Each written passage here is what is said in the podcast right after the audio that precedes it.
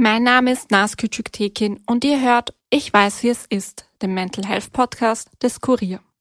In dieser Folge spricht Sibel darüber, wie es ist, zwischen zwei Kulturen und Identitäten aufzuwachsen. Sie ist in einem kleinen Ort in Oberösterreich als Tochter türkischer Eltern groß geworden. Sie hatte dabei oft das Gefühl, in zwei unterschiedlichen Welten zu leben. Ihren Weg mit all seinen Höhen und Tiefen teilt sie in dieser Folge mit uns. Triggerwarnung, an manchen Stellen spricht sie Themen wie Suizid an. Auch Rassismuserfahrungen kommen vor. Das kann traumatisierend sein. Falls ihr selbst betroffen seid, hört ihr am Ende des Podcasts, wo ihr euch Hilfe holen könnt. Dieser Podcast wird unterstützt von der Zürich Versicherungsaktiengesellschaft. Verantwortung für soziale Anliegen hat bei Zürich einen hohen Stellenwert. Zürich will vor allem die Zukunftschancen von Kindern und Jugendlichen, die von Armut, Migration oder körperlicher und geistiger Einschränkung betroffen sind, erhöhen. Dafür arbeitet die Zürich mit namhaften Organisationen zusammen. Denn für Zürich hat Verantwortung und soziales Engagement Tradition. Mehr Infos findet ihr in den Show Notes.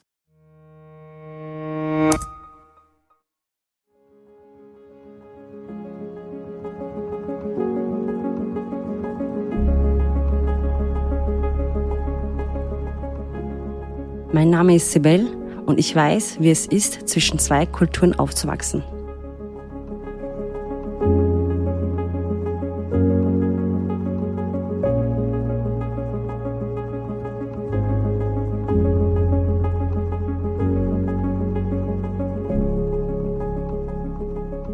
Wir kommen eigentlich aus Istanbul aber ursprünglich, also die Verwandten, Uropa, Uroma, sie äh, sind von der Schwarzmeerregion aus Giresun. Und die sind aber damals eben sehr, sehr früh nach Istanbul gezogen. Und meine Eltern, beziehungsweise mein Vater zuerst, ist dann wiederum nach Österreich als Gastarbeiter gekommen. Ende 80er Jahre hat eben da einen äh, Job gesucht, angefangen zu arbeiten.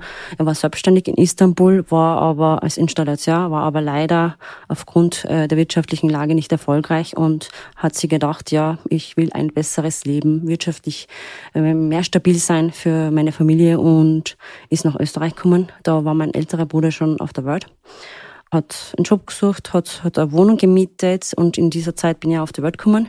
Und als ich sechs Monate alt war, hat er uns zu sich nach Österreich geholt, eben nach Oberösterreich.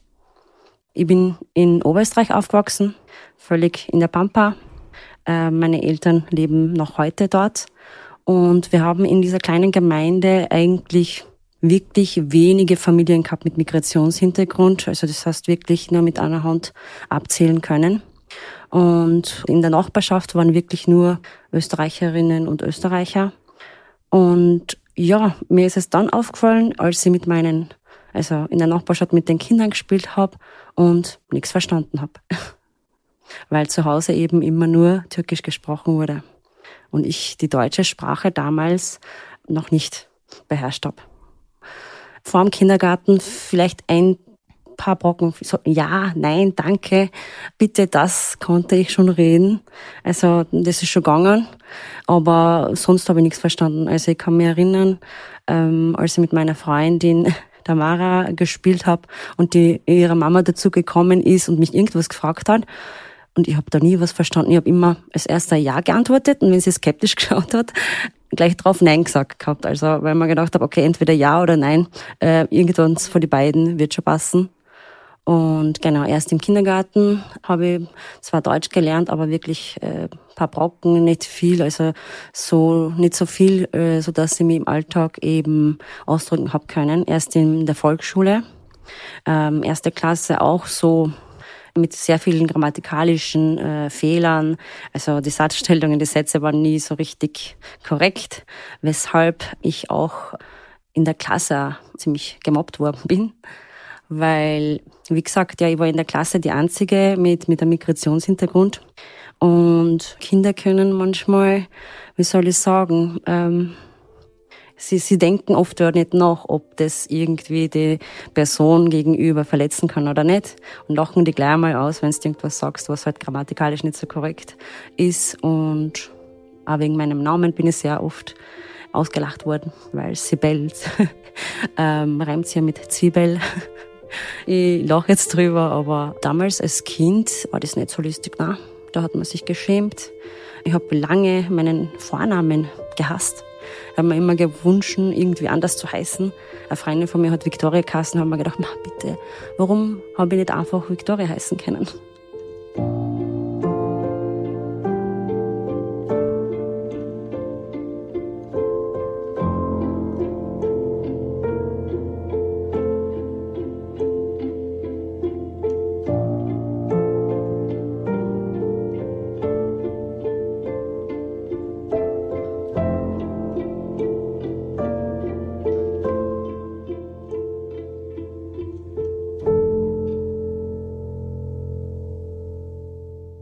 Volksschule habe ich mich eigentlich nicht so mit der Identitätsfrage oder Kulturfrage auseinandergesetzt, weil da kriegt man es nicht so mit, da, das ist einem nicht so bewusst. In der Hauptschule, da sind schon einige Unterschiede mir bewusst worden, weil, also was ich nicht hab dürfen von meinen Eltern aus und so, haben meine Freunde dürfen. Es hat dann Kassen, ja, du bist ein Mädchen oder na, bei uns gibt's das so nicht, weil sonst reden die Leute. Also solche Aussagen, wo ich mir gedacht habe, warum eigentlich? Zum Beispiel als Mädchen im Teenage-Alter, keine Ahnung, ist es wirklich, es hört sich wirklich banal an, aber Mädchen am Abend fortgehen oder abends draußen sein als, als Mädchen. Das war von meinen Eltern aus nicht gern gesehen, weil in dem Bezirk hat es halt eine andere, nur so eine türkische Community gegeben und sie waren der Ansicht eben, ja, wenn sie dich so abends draußen sehen, fortgehen, singen oder so, dann werden sie halt schlecht reden über dich und über unsere Familie. Und das habe ich damals überhaupt nicht verstanden. Auch was mich sehr damals äh, traurig gemacht hat, einmal im Jahr hat man immer so Skiwoche gehabt oder man ist irgendwo hingefahren mit der Klasse, Sportwoche zum Beispiel oder äh, Londonreise hat es einmal gegeben, glaube ich. Ich war nie dabei. Ich habe nie dabei sein können und ja, eben von meinen Eltern immer die Meldung gekriegt, ja, Mädchen, Buben, eh, du bist weg von deinen Eltern als Mädchen, das geht nicht. Das hat mich damals immer so verletzt und traurig gemacht. Und vor allem, das hast du einfach in der Schule nicht so erzählen können oder nicht erklären können. Die haben meine Mitschüler, Mitschülerinnen oder meine Lehrer und Lehrerinnen, die haben das halt nicht verstanden, weshalb. So dass sie geglaubt haben, dass es eine finanzielle Ursache hat wo mir dann einmal meine Klassenvorständin gesagt hat, Sibel, äh, eben kommst du jetzt mit zur Skiwoche? Habe ich gesagt, na, ich kann nicht. Dann hat sie gesagt, kommst du mal mit mir raus kurz? Hat sie gesagt, wenn es finanziell ist, wenn es ums Geld geht, sag bitte deinen Eltern, ich übernehme die Kosten für deine Skiwoche. Und das hat mir eigentlich damals schon voll verletzt, weil das, es ist nicht ums Geld gegangen. Und ich habe auch nicht gewusst in dem Moment, wie soll ich das da jetzt erklären, um, um was es wirklich geht. Weil wenn ich das erkläre, das versteht ja nicht. Beziehungsweise wenn ich das sage, weil ich ein Mädchen bin oder das ist bei uns nicht so gern gesehen, das haben wir damals schon gedacht, das gibt's da ja in Österreich so nicht. Und hab's nicht sagen können. Aber in dem Moment habe ich mich sehr schlecht äh, und klein gefühlt, ja. Ich habe selber dann auch Ausreden gefunden. Natürlich, man fängt dann an, irgendwie muss das erklären, so dass es mir nicht peinlich ist. Und dann habe ich gesagt, ja, na, mm, ich war noch nie weg von meinen Eltern auf längere Zeit, ich halte das nicht aus. Oder eben irgendwie ist es so Ausreden gefunden, ja. Irgendwann habe ich dann, also in der HLW, den Spieß umgedreht und keine Notlügen oder Ausreden in der Schule den Lehrern oder Lehrerinnen äh, oder Mitschülern erzählt, sondern umgekehrt meinen Eltern. da sind wir nach Frankreich, eine Sprachreise war geplant und ich habe mir gedacht, nein, ich will endlich ich will das unbedingt machen. Ich will Frankreich sagen, ich will reisen und ich will einfach die Sprache besser kennen. Mich interessiert das nicht mehr. Dass ich wieder daheim bleib und alle anderen, meine Freunde und Freundinnen eben dahin fahren können. Dann habe ich, nachdem meine Eltern auch nicht so gut Deutsch kennen, einen Brief, Elternbrief verfasst, dass für den Abschluss für die Matura diese Sprachreise notwendig ist. ja, ich glaube, damals, weiß ich nicht, habe ich das als richtig empfunden oder notwendig empfunden, so dass dann eben ja meine Eltern zugestimmt haben und ich habe diese Sprachreise antreten können. Ja. Und ich war immer schon eigentlich in Konflikt mit der Mama. Also wir sind wirklich wie gegenseitige Pole. Noch immer. Schon besser waren, aber noch immer viel versucht, aber wie soll ich das erklären? Es hat sie nichts gebracht. Also die Argumente von ihr habe ich nicht verstanden, meine Argumente hat sie nicht verstanden. Und ich glaube, das hat einfach auch viel, wie sie aufgewachsen ist, was sie gelernt hat von ihren Eltern, wie sie erzogen worden ist, mit dem viel zu tun. Weil meine Mama äh, ist ja auch, muss sagen, mit 16 verheiratet worden. Mit 18 hat sie meinen älteren Bruder im Arm gehabt und sie hat das immer so gelernt gekriegt. Sie hat es gar nicht anders gekonnt. Und Bildungsniveau ist niedrig und sachlich argumentieren ist teilweise manchmal schwierig, ja.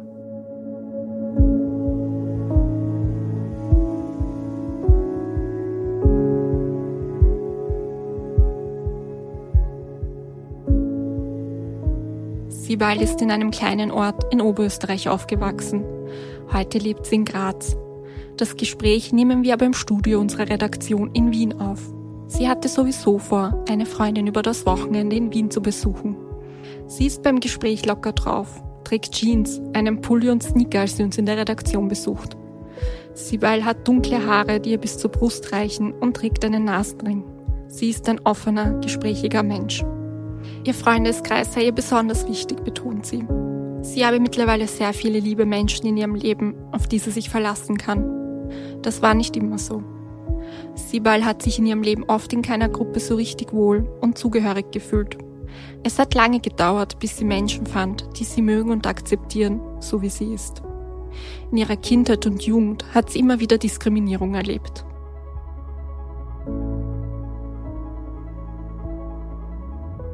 aufgrund meinem Namen eben, wegen meinem Aussehen. Ich habe ein bisschen asiatische Züge ja von meinen Augen her. Und da haben sie eben gesagt, ah, also oft so, keine Ahnung, ich glaube da gar nicht, du kannst gar keine Türkin sein. Ich glaube, du bist eine Chinesin. Oder solche Sachen. Oder ja, Vorurteile hat es schon gegeben. Ansonsten, weiß ich nicht, es war so ein Klischee, so, du hast einen Migrationshintergrund zur Bildung, das kann dir gar nicht so wichtig sein ich habe mich oft einmal gar nicht so ernst genommen gefühlt. Oder was ich überhaupt nicht mag zum Beispiel, das passiert mir noch heute, erst sogar vor zwei Monaten, wenn du beim Arzt bist oder irgendwo bist, ah, woher kommt denn Ihr Name? Aus der Türkei? Aha, aber für das kennen schon gut Deutsch. Denk mal, ja. Also so ein Vorurteil, weiß ich nicht, wenn du einen Migrationshintergrund hast, geht man gleich davon aus, die wird nicht gut Deutsch kennen. Die wird eher niedrigen Bildungsniveau haben, was überhaupt nicht stimmt. Also was, was, ja, das ist einfach meiner Meinung nach ein Vorurteil, ja. Also jetzt mittlerweile nimmer, aber früher war ich schon denken, wieso? Also wieso muss ja nicht sein. Es gibt ja genug Leute mit Migrationshintergrund, die die deutsche Sprache super beherrschen, die ein Studium abgeschlossen haben, die äh, Karriere gemacht haben. Und man will aber nur die Leute zeigen, also ältere Generationen, die halt vom Ausland kommen sind, eben ein niedrigeres Bildungsniveau haben oder vielleicht, keine Ahnung, ja, seit 30 Jahren vielleicht da sind, aber nicht Deutsch lernen haben können. Wie zum Beispiel meine Eltern, mein Vater und meine Mutter sind ja seit 30 Jahren in Österreich. Und ja, sie können sich im Alltag verständigen. Aber jetzt bei manchen Arztterminen oder wenn es um wichtigere Sachen geht oder so in den Ämtern, Behörden, da brauchen sie schon eine Unterstützung, weil sie halt die Angst haben, dass sie nicht alles verstehen können, nicht alles erklären können. Vor allem bei Ärzten oder so, wo es halt wichtig ist und ihre Beschwerden halt wirklich genau geschildert werden muss. Da haben sie halt Angst. Und man geht dann halt automatisch davon aus, dass ja mit Migrationshintergrund, da kannst du nicht so gut Deutsch kennen. Aber das, das verstehen sie halt nicht, halt die älteren Generationen, ja, die kennen vielleicht nach 30 Jahren noch immer nicht gut Deutsch, aber das war eine komplett andere Zeit. Also mein Vater ist nach Österreich gekommen, hat angefangen in einer äh, Metallfirma als Schweißer zu arbeiten, in einer Kabine, zwei Schichten, in der Kabine komplett allein. In den Pausen hat er noch Kollegen gehabt, auch mit Migrationshintergrund. Wochenends, vielleicht einmal einen Tag, wo er halt sich ausruhen hat können mit der Familie. Damals hat es nicht solche Deutschkursangebote geben, wie es es jetzt gibt, oder Integrationskurse. Finde ich super, dass es jetzt gibt. Oder dass man halt Prüfungen, äh, Deutschprüfungen ablegen muss. Finde ich super. Aber damals hat es die Möglichkeit nicht gegeben. Oder meine Mama ist halt, ja, Papa hat gearbeitet, meine Mama ich war halt sechs Monate alt, wie sie hergekommen ist und mein älterer Bruder eben sechs Jahre. Die war halt die ersten Jahre nur mit uns beschäftigt zu Hause und hat uns erzogen, großgezogen und sich um uns gekümmert. Und später halt dann, nachdem sie halt keinen Abschluss hat, Bildungsniveau eher niedrig ist, angefangen in der Reinigung zu arbeiten. Wie sollst du in der Reinigung Deutsch lernen können? Wenn du Büros äh, reinigst, wo halt am Abend, keine Ahnung, wenn während du arbeitest, kein Mensch in den Gebäuden ist, kein Ansprechpartner. Wie soll das gehen? Aber das verstehe ich nicht. Also ich habe auch von klein auf anfangen müssen, als zu dolmetschen, egal wo. Und ich kann das nur immer nicht vergessen. Da war ich, glaube ich, erst elf oder zwölf, wo ich mit der Mama zum Arzt gegangen bin und ihre Beschwerden eben geschildert habe. Und der Arzt wirklich mich so richtig bes angeschaut hat und gesagt, wie lange ist denn der Mama jetzt schon da? Wie lange seid ihr schon da? Habe ich gesagt, ja, vier, zwölf Jahre. Und warum kann sie noch immer kein Deutsch? Das kann es ja nicht sein. Und ich denke mir, das, so die Art, das, das geht einfach nicht. Und vor allem, wenn man das einem elfjährigen Kind sagt, was soll ich drauf sagen? Was soll das Kind darauf antworten? Ich habe nicht gewusst, wo ich hingehöre. Bin ich jetzt eine Österreicherin oder bin ich eine Türkin? Ist Türkei meine Heimat oder ist Österreich meine Heimat? Okay, dazu. Weil es ist ja so, wenn wir in der Türkei äh, sind, wo wir halt als Kind jeden Sommer in den Sommerferien waren, war es ja auch so, dass du halt anders angesehen wirst. Also ja, Alamanca, das ist so ein türkisches Wort, so die man sagt für Türken, die halt ja aus Österreich oder Deutschland kommen und so. Also ich habe echt lange damit gekämpft. Also die Frage hat mich lange beschäftigt. Wo ich einfach dazu? Was bin ich denn? Und wenn sie mich gefragt haben, wer, äh, woher bist du? Haben wir gedacht, so, sag jetzt Österreicherin oder Türkin, obwohl ich österreichische Staatsbürgerin bin. Aber wenn ich sage, ja, Österreicherin, dann kommt ja als nächste Frage immer, noch immer, ja, aber woher ursprünglich? Und auch von Kultur her haben wir gedacht, ja, auf der einen Seite die türkische Kultur, auf der anderen Seite die österreichische. Da, von der österreichischen Kultur taugt man das und das, von der türkischen Kultur taugt man aber das und das. Also so gewisse Sachen. Hm, muss ich jetzt eins davon annehmen? Muss ich entweder jetzt nur die österreichische Kultur nehmen oder die türkische? Weil irgendwie beides zusammen wird auch nicht akzeptiert oder nur eins wird ja auch nicht akzeptiert. Also das ist wirklich eine schwierige Frage, die man vielleicht auch jetzt im Erwachsenenalter nicht leicht beantworten kann. Weil ich bin nur immer eigentlich hin und her gerissen. Auf der anderen Seite fühle ich mich als Österreicherin, als da aufgewachsen und als österreichische Staatsbürgerin und sehe Österreich als meine Heimat. Aber trotzdem ist auch was Türkisches in mir. Ja, ein Teil von mir hat auch die türkische Kultur verinnerlicht. Also das ist wirklich nur sein Hin und Her.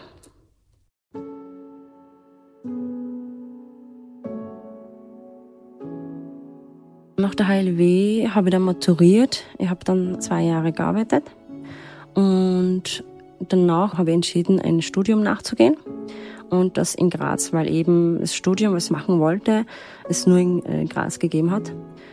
Und ja, also am Anfang war ein bisschen, hat meinen Eltern natürlich auch nicht so ganz getaugt, so ganz allein, ich nach Graz ziehen, ich dort alleine sein. Meine Familie wird in Oberösterreich sein, ich werde alleine wohnen als, als Frau. Aber wenn es um Bildung geht, da waren meine Eltern wirklich voll dahinter. Also meine Mama wollte sowieso selber eigentlich anscheinend als Kind unbedingt studieren, Lehrerin werden. Und das hat mein Opa eher verwehrt. Deshalb war ja Bildung sehr wichtig. Und da haben sie es dann verstanden und auch eben mir das gestattet. Ich meine, ich war schon 19, fast 20 aber auch also in Österreich eigentlich volljährig und man kann meine Entscheidung ja selber treffen und so, aber ja, in der türkischen Community ist das nicht so selbstverständlich. Da heißt ja, kann schon sein, kann schon sein, dass du 18 bist, volljährig bist, aber wir haben nur immer bei deinen Entscheidungen eben Mitspracherecht. Auf jeden Fall, ja, bin dann studieren gegangen und habe dann in Graz äh, im selben Jahr noch meinen Partner kennengelernt, ein Österreicher da war dann schon ein Konflikt zwischen mir und meinen Eltern und nicht so ein Konflikt, was wir so immer wieder gehabt haben, sondern ein Riesenkonflikt. Weil wir haben österreichische Nachbarn, Nachbarinnen, Freunde, die, wir uns, die mit denen wir uns voll super verstehen. Meine Eltern waren ja sehr gastfreundlich. Wir haben immer viel mit den Nachbarschaften viel gemacht, Grillereien und alles Mögliche. Aber einen österreichischen Schwiegersohn? Nein, das akzeptieren wir nicht. Können wir nicht akzeptieren, weil da geht's ja auch um die Religion, er hat eine andere Religion und das geht nicht. Wenn das wer hört, dann die Leute werden reden und du würdest unsere Ehre beschmutzen. Und das war dann wirklich dann so arg, dass sie mein Ultimatum gestellt haben. Und zwar gesagt haben, ja, entweder du machst Schluss mit ihm und die Sache ist gegessen oder du bist nicht mehr unsere Tochter. Ja, das war echt, ich sag's jetzt einmal so salopp, zach für mich. Aber ich war dann in dem Alter, wo ich mir gedacht habe, so, jetzt bin ich schon 20 und ich habe bis jetzt immer so gelebt, wie sie das haben wollten, was sie von mir erwartet haben. Das soll ich nicht, das soll ich, das soll ich nicht, das soll ich, passt. Ich gesagt, bis jetzt habe ich das gemacht, aber ab jetzt mache ich das nicht mehr weiter, mir reicht's. Und wie dann meine Entscheidung gesagt habe, hat sie gesagt, ich soll all meine Sachen packen und verschwinden und nie wieder daherkommen. Und ja, es war echt eigentlich hart. Aber auf der anderen Seite eine Erleichterung. Also ich muss wirklich halt zugeben, dass es mir auf eine gewisse Weise erleichtert hat. Einfach, weiß ich nicht, es war ein bisschen so ein Gefühl, wie wenn ich irgendwelche Ketten losgerissen hätte mich von irgendwas losgerissen hätte. Es war Erleichterung auch, ja, dabei. Das war wirklich einmal so frei, ich habe mich frei gefühlt. Ich hab, weiß nicht, ich habe nebenbei eben gearbeitet und da Geld gespart. Reisen habe entdeckt für mich, dass ich gerne reise, andere Länder, andere Kulturen mir anschaue. Und ja, ich habe einfach so das getan, was ich, auf was ich gerade Lust habe. Und das war neu für mich.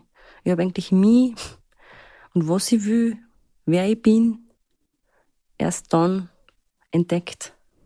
Das ist nicht so leicht. Ich sage das noch immer, ja, äh, bei den Jugendlichen, ich arbeite ja nebenbei also äh, in der Sozialwirtschaft. Ich sehe viele Jugendliche mit Migrationshintergrund, die auch äh, ähnliche Probleme oft haben. Das ist nicht so leicht, eben den Rücken zu, den, äh, zu der Familie zu drehen und sagen, na, ich gehe meinen eigenen Weg. Aber ich glaube, aufgrund der Distanz, eben nachdem ich in Graz war und sie in Österreich ist es mir leichter gefallen, habe gesagt, na, ich lasse mir das jetzt nicht gefallen. Ich gehe den Ultimatum nicht ein. Das heißt nicht, ich entscheide mich für meinen Partner. Na, es, ich entscheide mich für mein Leben. Ich will mein Leben ab jetzt so leben, wie es ich haben will. Wir verstehen uns gut. Mir ist das komplett wurscht, woher die Person ist, was für Nation, was für Religion, was für Sprache. Für mich ist wichtig, dass er ein Mensch ist. Dass wir uns verstehen bei mir gibt's andere Werte, für mich sind andere Sachen wichtig. Und dann haben sie aufgehört, mit mir Kontakt zu haben. Die Entscheidung war nicht leicht. Auch die zweieinhalb Jahre danach, wo ich keinen Kontakt gehabt habe mit meinen Eltern und auch nicht mit meinen Geschwistern, weil denen ist es ja auch verboten worden, dass sie mit mir in Kontakt haben. Aber ich habe mir gedacht, nein, ich gebe nicht auf. Ich werde es jetzt durchziehen. Ich habe neben dem Studium fast 40 Stunden gearbeitet, damit ich mir finanziell eben ja, dass ich ja eben finanziell auch durchkomme, auf eigenen Beinen gestanden und habe mein Studium dann fertig gemacht. Sogar in Mindeststudienzeit. Auf die bin ich echt stolz, weil neben so viel Arbeiten war das gar nicht so selbstverständlich. Aber da war, glaube ich, ein bisschen der Ehrgeiz halt dabei. So, ich würde sagen, ich werde nicht fallen. Ich werde das schaffen, mein Studium und eben, ja, mein eigenes Leben zu leben.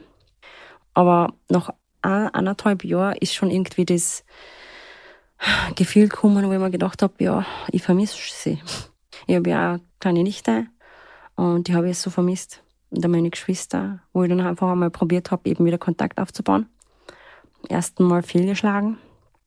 Beim zweiten Mal, wie ich noch, also ich ich wollte wieder versuchen, eben Kontakt aufzubauen und bin nach Oberösterreich gefahren, wollte mit der Mama reden, wollte eben sagen, was mir auf dem Herzen liegt und dass das bitte aufhören soll, weil ich ja ihre Tochter bin und dass sie das respektieren sollen. Also sie müssen es eigentlich so richtig formuliert. Sie müssen es nicht akzeptieren, aber respektieren. Sie müssen es nicht für, für gut empfinden, was ich da tue oder wie ich lebe. Das muss ihnen nicht hundertprozentig einer passen, aber sie können es einfach respektieren. Dann hat sie auch wieder nachgesagt und, und ich soll gehen. Aber dann zwei, drei Tage später, ich glaube, das war sogar ein Tag vor Weihnachten, keine Ahnung, was ihr dann durch den Kopf gegangen ist, ob vielleicht einfach andere, meine Geschwister einfach eher eingeredet haben und so, dass sie dann zur Vernunft gekommen ist, hat sie mir angerufen und gesagt, ja, hast, ähm, das war am Christtag, also ein Tag nach Weihnachten, ob ich da daheim bin, am Sonntag, weil sie wird mich gern besuchen. Und ich voll schockiert. Und ich kann es nicht, immer nicht vergessen. Ähm, nachdem wir halt nie mit meiner Familie Weihnachten gefeiert haben, war das so äh, mit meinem Partner in den ersten Jahren, so als Kind habe ich das immer mitgekriegt, dass meine Freundinnen einen Christbaum daheim gehabt haben und geschmückt haben und so, und das sowieso schön gefunden. Wollte ich einen Christbaum haben. Wir haben einen Weihnachtsbaum aufgestellt gehabt in der Wohnung und geschmückt und so und drunter Geschenke. Und dann ruft mir meine Mama an und sagt, ja, nach zwei Tagen eben, ein Tag nach Weihnachten, ich würde die gern besuchen, versöhnen wir uns. Und mein erster Gedanke war nur, der Weihnachtsbaum muss weg, weil sonst wird das wieder nichts. Aber wenn sie das sieht und, und sie denkt, oh mein Gott, ja, was, was ist denn da jetzt los?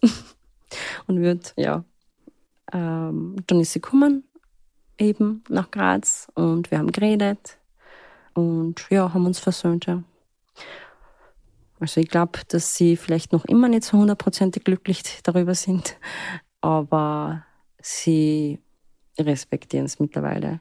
Also es ist ja gar nicht so gegen die Person. Sie mögen ja meinen Partner voll. Also es, sagen ja, er ist ein guter Mensch und so, aber es geht, glaube ich, mehr um den Gedanken, ja, die Leid würden reden oder die unterschiedliche Religion, weil noch, keine Ahnung, unsere Religion äh, ist es nicht akzeptabel eben.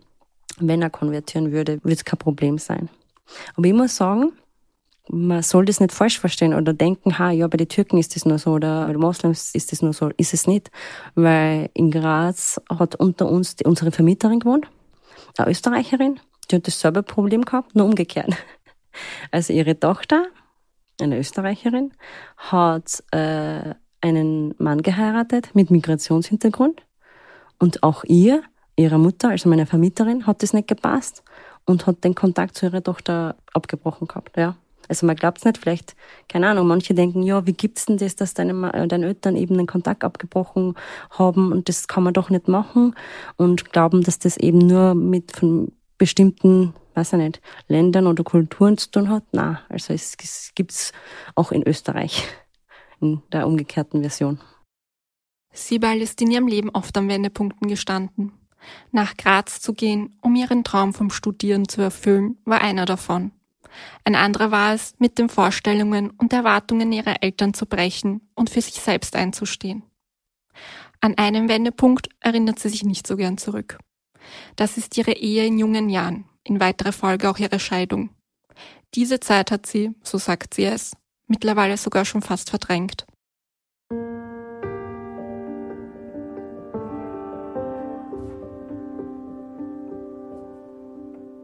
Genau in diesen zwei Jahren nach der Matura, wo ich in Oberösterreich noch gearbeitet habe, bevor ich mich entschlossen habe, studieren zu gehen, war ich in einer Ehe. Also ich habe mit 18, ähm, fast 19 geheiratet einen Türken, eigentlich auch Österreicher mit türkischem Migrationshintergrund, die äh, eben in der Nähe gewohnt haben.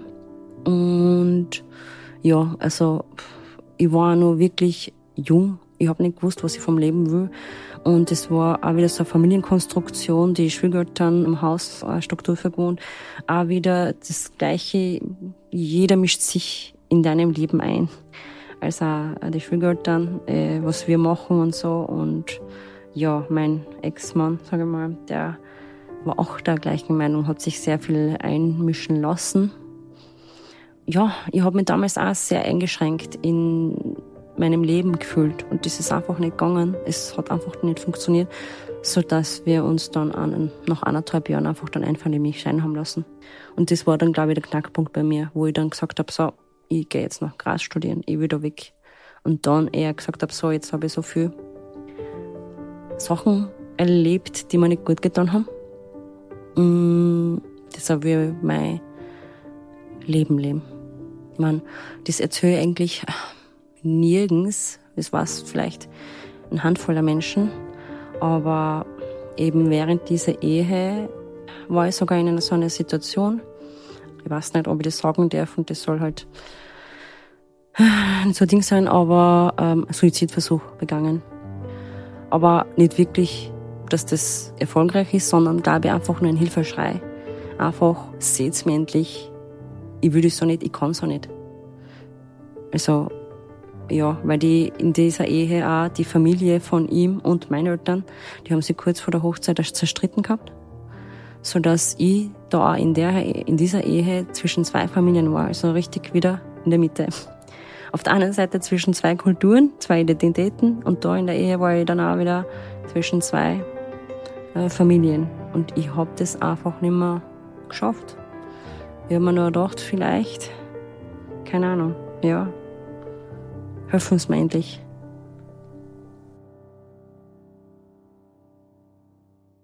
Ich habe das dann meiner Mama gesagt, dass das nicht mehr geht, ich nicht mehr aushalten, schon überlegt eben, äh, mich scheiden zu lassen, weil das war ja so ein Prozess, keine Entscheidung von einem Tag auf den anderen, sondern wirklich so zwei, drei Monate mir durch den Kopf gehen lassen. Und auch immer wieder reden versucht mit meinem Ex-Mann, aber ähm, ja, es es ist nichts passiert, es hat sich nichts verbessert, es hat sich nichts geändert, sagen wir so. Und meine Mama hat dann darauf gesagt, ja, ähm, dass ich die Entscheidung treffen muss und wenn ich mich dazu entscheide, dass sie hinter mir sind. Und das hat mir wirklich gut getan, muss ich sagen. Also diese Rückendeckung hat mir gut getan.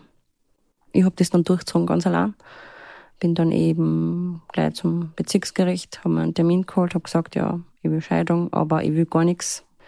Und habe ja geredet eben mit meinem Ex-Mann passt. Er ist damit einverstanden. Und ja, das war dann eigentlich ein ziemlich ähm, schneller Prozess. Bei einer einvernehmlichen Scheidung brauchst du nicht viel. Du hast einen Termin, gehst ein, passt, passt. Und du schreibst und dann war es vorbei.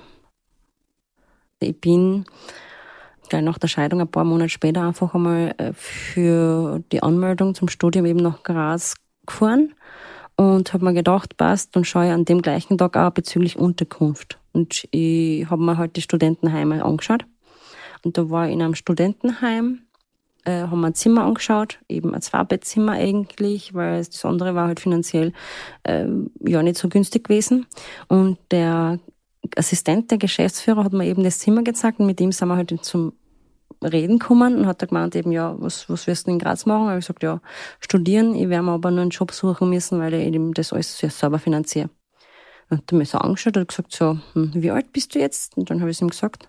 Dann hat er gemeint, ja, wir suchten eigentlich nur Mitarbeiterinnen im Heim, die an der Rezeption sitzen. Und wenn du da, und das war halt so Teilzeit, geringfügiger Job, wenn du das machst, dann kriegst du halt ja ein Einzelzimmer mit eigener Dusche und WC und noch Taschengeld dazu ob ich das will. Also das war richtig Jackpot. Erster Tag in Graz, habe mein Studium inskribiert und habe Unterkunft gehabt und einen Job. und ja, deshalb war wirklich der Einstieg, äh, die erste Zeit äh, super in Graz, weil in einem Studentenheim, also das war also ein Heim, wo eigentlich neben den Studenten auch Schüler und Schülerinnen waren, eben, die in Graz in Schulgängen sind, wie, äh, weiß ich nicht, Akademie für Sport und so. Und da lernst wirklich schnell Leid kennen. Im Speisesaal oder was nicht, draußen vorm Heim. Und äh, keine Ahnung.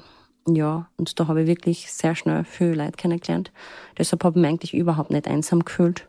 Und ich habe gewusst einfach, nach Oberösterreich, nach die alles Wochen, nach der Scheidung. Und einfach weil es eine kleine Gemeinde ist und du hast halt nicht so große Chancen, Perspektiven auch in arbeitstechnisch, dass ich da nicht mehr zurückgehen will. Ich habe gewusst, es wird eine Stadt sein. Eigentlich vor Graz haben wir ja überlegt gehabt, ob ich nicht nach Wien gehen soll, Just studieren. Habe mich dann aber eben für das Dolmetschstudium entschieden und für Graz. Und dann habe ich eigentlich gleich gewusst, na, ich werde dann in Graz bleiben. Auch von Anfang an war mein Ziel, dass ich dann in Graz bleibe und arbeite als Dolmetscherin, weil mein Ziel war immer von Anfang an Gerichtsdolmetscherin zu werden. Und in Graz gibt es sehr wenige Gerichtsdolmetscherinnen. Und haben wir gedacht, ja, gibt es gut Chancen für mich.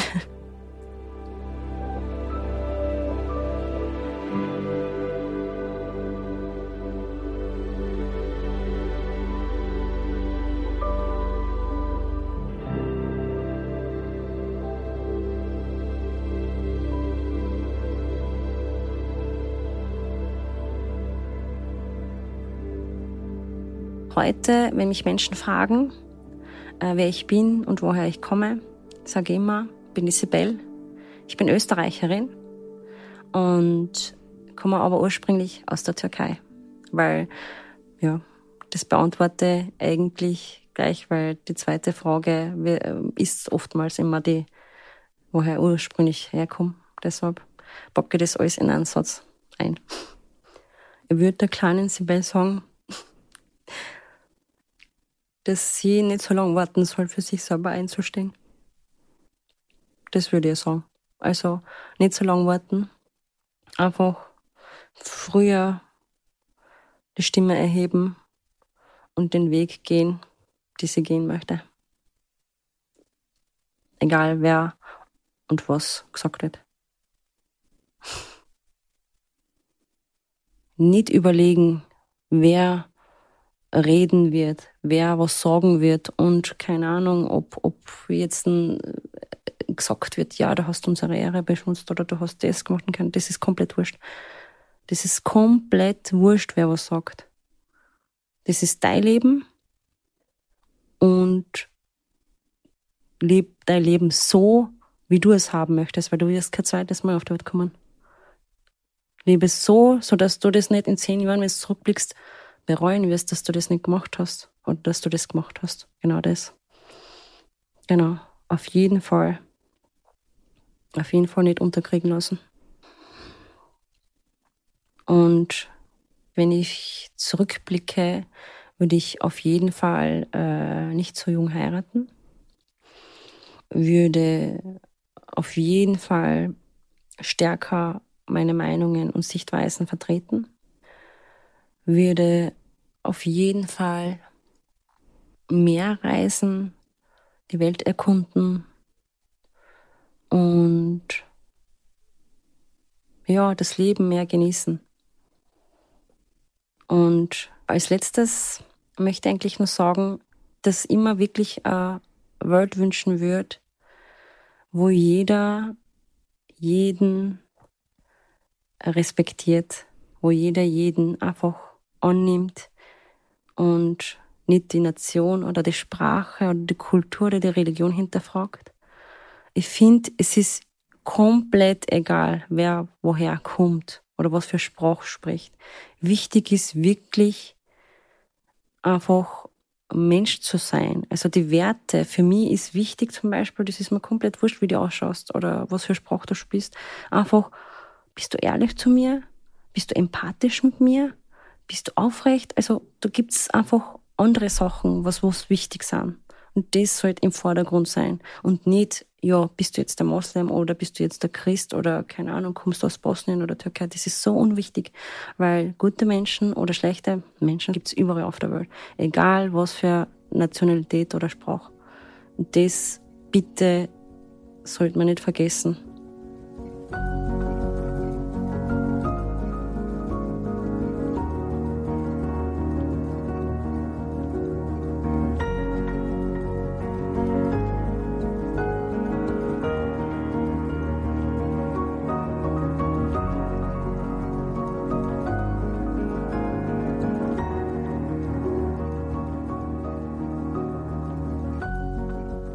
Mein Name ist Nas Küçüktekin und das war Ich weiß, wie es ist. Heute mit Sibal, die darüber gesprochen hat, wie es ist, zwischen zwei Kulturen und Identitäten aufzuwachsen. Wenn auch ihr von Suizidgedanken oder depressiven Symptomen betroffen seid oder jemanden kennt, der davon betroffen ist, wendet euch an die Telefonseelsorge unter der Notrufnummer 142. Weitere Anlaufstellen findet ihr im Internet unter www.depressionen.at. Auch mit Rassismuserfahrungen muss man nicht alleine fertig werden. Die Beratungsstelle Zara stellt Betroffenen psychosozial und juristisch geschulte BeraterInnen kostenlos zur Seite. Alle Informationen dazu findet ihr auf der Website www.zara.or.at. Habt ihr selbst eine tiefgreifende Erfahrung in eurem Leben gemacht und wollt davon erzählen oder kennt jemanden, der darüber reden will? Dann meldet euch unter ich weiß wie es ist at kurier.at. Das ist ich weiß wie es ist mit Doppel S und zusammengeschrieben at kurier.at.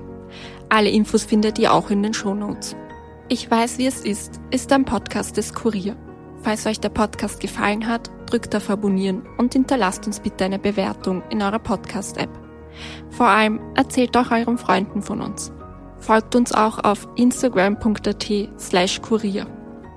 Ton und Schnitt von Dominik Kanzian. Redaktion Yvonne Wiedler, Caroline Bartosch und Nas Küçükteken. Social Media von Daniela Sonn. Produziert von Elias Nadmesnik.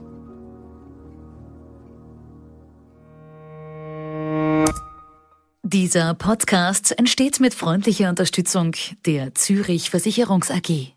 Verantwortung für soziale Anliegen hat bei Zürich Tradition und einen hohen Stellenwert. Risiken können Menschen daran hindern, ihr volles Potenzial zu entfalten und ihre Ziele zu erreichen. Als Versicherung versteht Zürich etwas von Risiken und wie man sich davor schützen kann. Es gibt aber auch Risiken, die sich nicht durch einen Versicherungsvertrag abdecken lassen. Armut, Behinderung, Arbeitslosigkeit, Flucht und soziale Benachteiligung. Das nimmt Zürich zum Anlass für ihr soziales Engagement. Zürich möchte vor allem die Zukunftschancen von Kindern und Jugendlichen, die von Armut, Migration oder körperlicher und geistiger Einschränkung betroffen sind, erhöhen. Dazu arbeitet Zürich mit namhaften Organisationen zusammen. Denn für Zürich hat Verantwortung und soziales Engagement Tradition. Mehr Infos findet ihr in den Show Notes. Hallo und herzlich willkommen bei Ganz schön mutig, dein Podcast für ein erfülltes Leben. Mein Name ist Melanie Wolfers und mein Name ist Andreas Bormann. Ich bin Radiojournalist und bin alle 14 Tage ja mit dir, Melanie, verabredet. Und wir wollen über, ich nenne das so, die Facetten des Lebens reden, denn du bist ja Philosophin und Bestsellerautorin, arbeitest in der Beratung und hast da ja, ja ganz viele Erfahrungen, wenn es um das Leben geht. Und mir geht es um das Leben. Das Leben, sag ich mal so, ist keine Generalprobe. Jeder Augenblick, den wir leben, ist einmalig. Und jeder Mensch ist innerlich sehr viel reicher, als er selbst ahnt. Davon bin ich überzeugt. Und daher möchte ich Menschen anregen zu erkunden, was in ihnen steckt. Und jede und jeder soll die eigenen Antworten finden auf die Fragen, die ihm das Leben stellt. Darauf bin ich gespannt und eines ist noch zu sagen, ganz schön mutig, dein Podcast für ein erfülltes Leben gibt es kostenlos zu hören auf allen gängigen Podcast-Plattformen. Jeden zweiten Dienstag gibt es eine neue Episode. Weitere Informationen findet ihr auf melaniewolfers.de. Bleibt nur noch zu sagen, ihr hört von uns. Wir freuen uns auf euch. Bis dahin.